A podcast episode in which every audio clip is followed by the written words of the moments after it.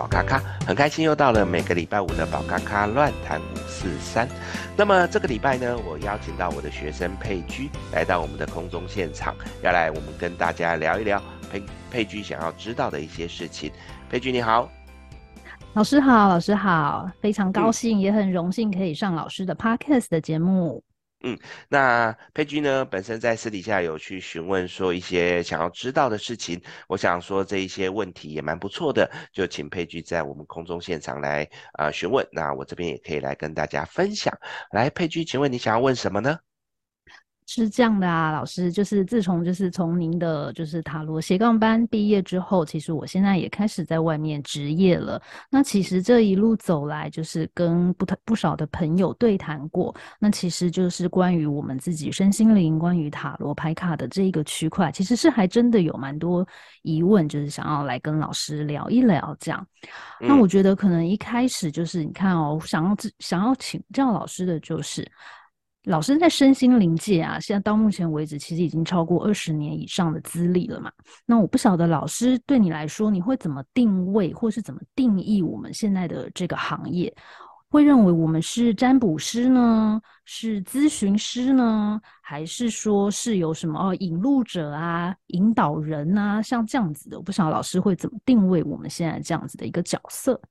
嗯，其实呢。每个人的角色都不太一样，包含我教出来的学生，其实每个人都有自己的定位。那只是以我自己来说，我觉得在这二十来年，我自己把自己当作只是一个协助者，因为。呃，我认为所有一切最后的选择权应该都是在个案身上，我们只是协助他去了解，呃，往哪个方向走，可能会有什么样的状况，有什么样的结果，以及给他最好的选择。但最后的决定权在他身上，所以我们并不算是一个去带领他往前走的人，所以我们顶多就是一个协助者。所以我个人认为，我们就是协助他们，呃，我们不在他们前面拉着他们，我们不在。他们后面推着他们，嗯，我们比较像只是在旁边陪伴着他们，是是是，所以我比较像他们一起。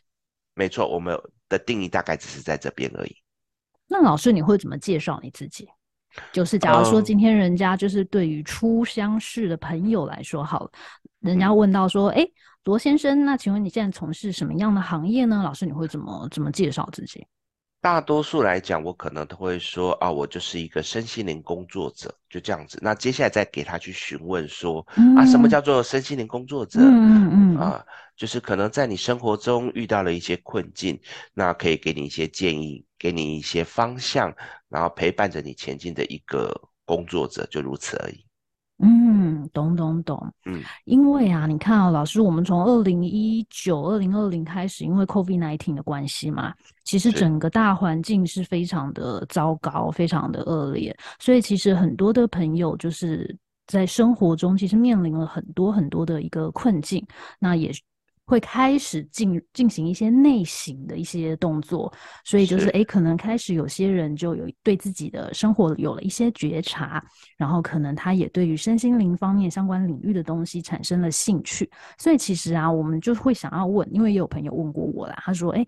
如果想要从事这个行业，是不是有需要具备什么样的条件？那关于这个，老师的看法如何呢？”嗯，其实要走这一行呢，嗯，我个人认为条件说倒是不严重，因为其实只要你愿意去帮助别人，而且你自己对于在做事情上面可以保持绝对的中立，基本上不需要有太多的条件。那、呃，甚至在这个过程当中，呃，我觉得你只要能够去尽力的把你自己的定位定位在一个协助者的角色。那都不会有太大问题，所以我不觉得需要有什么特别的能力这样子。哦，是这样吗？但是你知道吗？嗯、像老师，我们有时候就会，因为其实就是在跟个案、在跟朋友对谈的时候，其实有些时候，因为除了你看身心灵界，其实除了塔罗牌卡，还有很多其他的相关的牌卡，甚至像是疗愈系统之类的。那有些人他就会觉得，可能我自己的一些感应力比较强，那其实就是我们一般人所谓的敏感体质。或者是说讲的悬一点，就是像灵通力这样子，他对于这一类的朋友，他可能就比较容易可以快速的进入状况，去跟个案去做一些对谈，引导个案这样。那那如果假如今天我们本身自己是没有那种敏感体质，或者是我的感应力其实也算是弱的，就是可能我一般人说的麻瓜好了。那像这样子的话，在身心灵界是不是就会比较难发展？我觉得这个倒是还好，因为其实你所谓的敏感度比较低，在我们的排卡训练或者是身心灵里面的训练，它都会慢慢的让你的这个觉察力提升，也会让你的敏感度越来越清楚，而。对我来讲，我还是不把这个当做是一个绝对，就是好像你一定要有什么敏感度啊，或者是要一些敏锐度。重心是在于，当你愿意去跟你的个案好好的去分享以及陪伴的时候，没有这些东西，也许在一开始你要去了解对方的需求的时候，会需要花多一点时间。但在陪伴的过程当中，或者是在协助的过程当中，并不会因为有这个而会让你有多加分，反而因为我看到有在现实生活中有一些朋友，他有这样子的能力，可是他却因为他恃宠而骄，导致于这一个状况，对对对，保反而反而成为了他去影响到他如何去协助别人的一个关卡，反而会卡住了他，所以我觉得，嗯，这一块反而是不重要的。哦，那像老师的这样的说法是，他反而有点本末倒置，是他借用他像他具有这样特殊的天赋，他反而就是比较。忽略去忽略了一些扎实的一些蹲马步的一些功夫，好像就是完全依靠这一这一块特殊的能力这样子。嗯嗯，所以可是其实对我们、嗯、对我们像这种就是我们一般的平凡人来说，好了，其实还是会有一些羡慕这样子有特殊能力的朋友。所以不少的老师有没有什么方法，或者是说有什么建议是可以让我们自己提升这些感应力的？比如说像有些人会说，哦，那你可能在跟个案对谈。谈前就是可以利用像精油啊，或者是说像是播放一些冥想的音乐啊，可以帮助自己先进入那样子的一个状况。那不晓得老师有没有什么方法可以让我们这些麻瓜参考参考？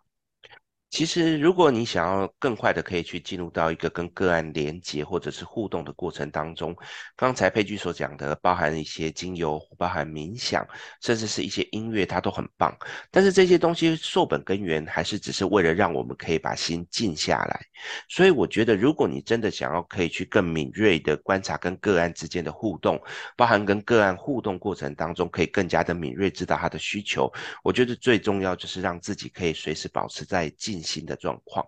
也就是说，在面对于所有事情的时候，不会受到外界的一些周遭干扰，不会受到自己内在的一些情绪干扰。在面对客户的时候，是尽心尽力、全心全意的去面对。我觉得这就已经是最强的一个呃敏感度的一个来源。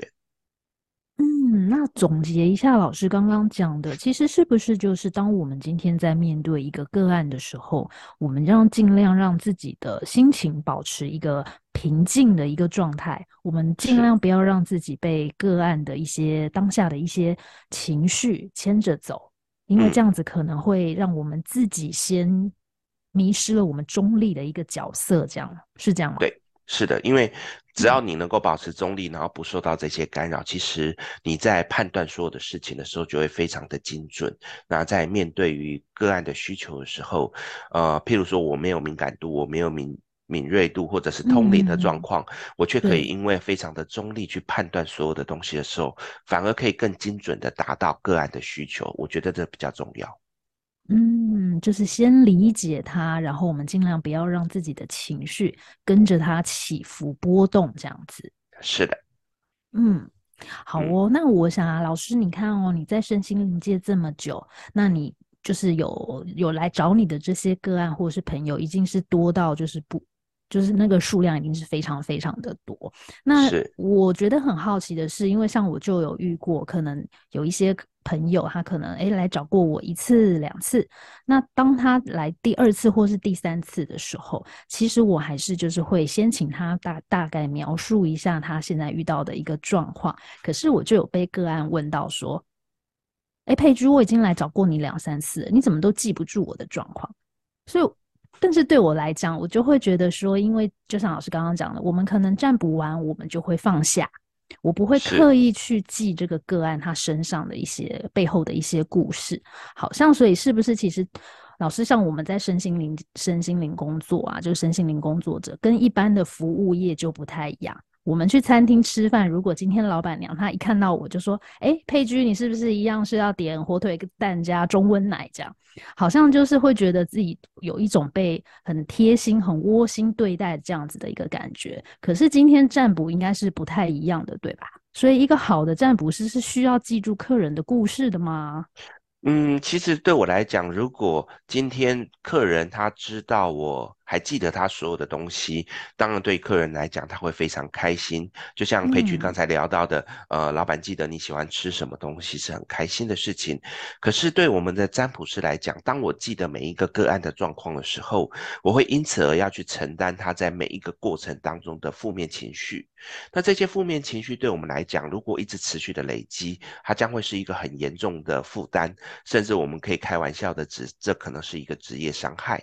譬如说今天。一个个案，他们的故事，我想大多来找我们的个案都是身心遇到一些挫折或者是一些挑战。嗯、那如果我把他的情绪，呃，我不要多，我承受了他的十趴，那么十个客人我就等于承受了十个的十趴，我已经承受了一百趴。对于一百个人来讲，我就变成了十倍的压力，对我们来讲就会产生很大的伤害。所以呢，其实对我来讲，如果我们真的能够去记得个案的很多的点点点滴滴，对个案来来讲，他一定会觉得很开心。可是对我们来讲却不是好事，嗯，所以我才会觉得，其实我们不需要去记这一些东西。那有的时候我们在占卜的过程当中，或协助的过程当中，会慢慢的记起一些可能过去的一些片段的讯息，嗯，这时候我们再把它讲出来，对，这样子就很好了。所以我不觉得我们应该要去记所有的东西。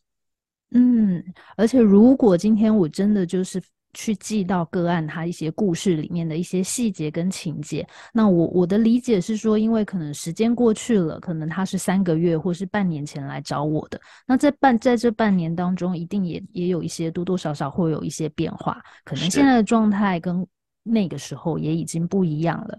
而且如果说我们一直记着个案的一些细节的部分，好像会变成是我们也跟着他一起在过他的生活了，对吗？对对啊，这样子反而我们会更累。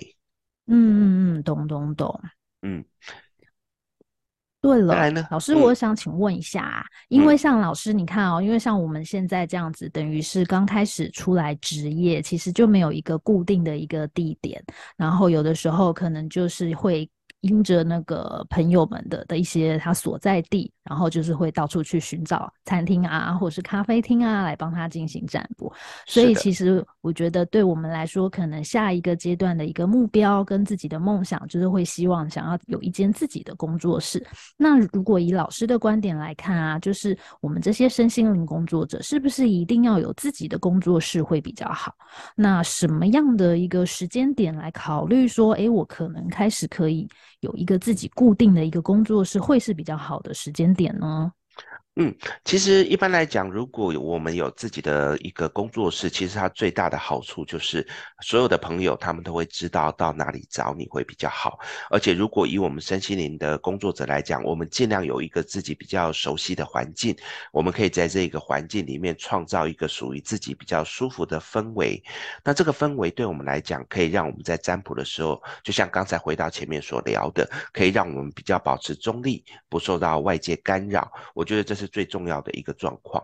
所以呢，什么时候可以最适合开始去进行自己的一个工作室的筹备？我觉得大概在你的呃客户群已经到达了差不多，你觉得至少可以把你的生活经济把它呃承担起来的状况之下，比如说，嗯、呃，假设我一个工作室一个月是两万块好了，那我一定还有需要吃喝玩乐的。状况，那如果我吃喝玩乐呢，大概一个月差不多省一点两万块的话，那其实就是两万块的生活费，再加上两万块的这个工作室的费用，差不多可以到这样的数字的时候，我觉得就可以开始准备成为，嗯，对，可以考虑这样子的一个工作室。当然，在这个过程当中，有一些朋友他可能会比较积极，认为说啊，我想要赶快尽快的去进入到一个有这样氛围的状况，包含的是说我也可以不用一。一天到晚在外面跑来跑去，那我觉得至少也要到自己的，就因为有一些朋友可能有自己的存款，那至少要到整个收入是可以去 cover 你的工作室，我觉得这是至至少基本的。嗯，了解了解，谢谢老师。嗯、好。如果说以我们，因为像占卜，它毕竟是我们现在一开始一定都是像这样子一对一的跟朋友们来做一个面对面的一个咨询。但是下一个阶段，如果今天我们是把这个塔罗牌卡这样子当做是一个长远永续的一个事业要来经营的话，可能我们的下一个阶段，也许就会想要让自己转换角色，变成像老师这样子的一个有在上课授课的一个讲师。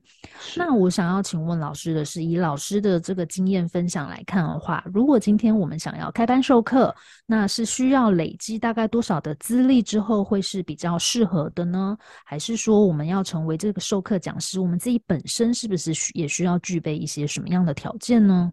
好的，那至于这样子的问题呢，我觉得在口条上面可能是最优先需要去拥有的。所以只要你能够在你的表达能力上面，让你的学生觉得听得懂你在讲什么，我想这是最优先的一个条件。再来，呃，经验我相信也是很重要的。所以呢，我会一般鼓励我的学生，至少你已经在外面职业至少两三年以上。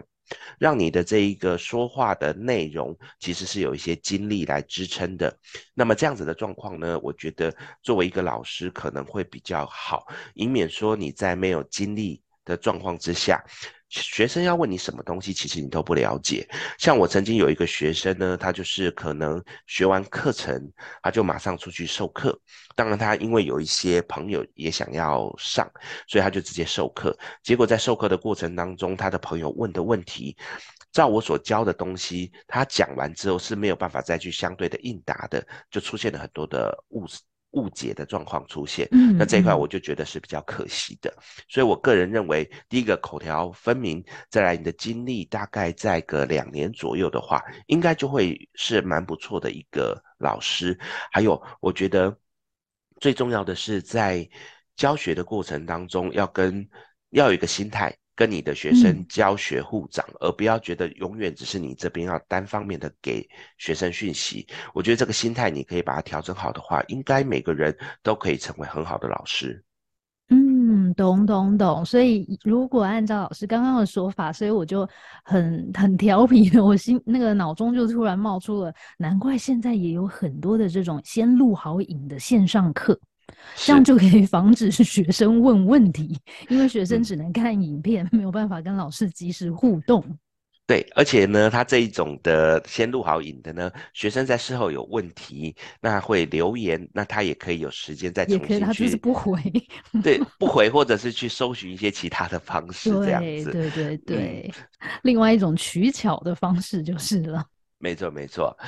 嗯，好，那今天呢，我们也很开心呢，来邀请到佩居来到我们的空中现场，那把他的一些想知道的事情呢来询问。那么我们今天呢，因为时间有限，我们的这一个宝咖咖的乱谈五四三，在这边要先跟大家说个再见。那么呃，下个礼拜的同一个时间呢，我们一样会跟佩居继续来闲聊一些他所想知道的事情。那希望各位朋友可以喜欢。那如果你有什么想知道的事情，欢迎你可以来。写信跟我说，或者是可以在私密跟我讲你想要知道的一些呃有趣的一些概念，那我会尽我的能力来跟你分享。那今天我们就谢谢佩居来到我们的空中现场哦，谢谢你，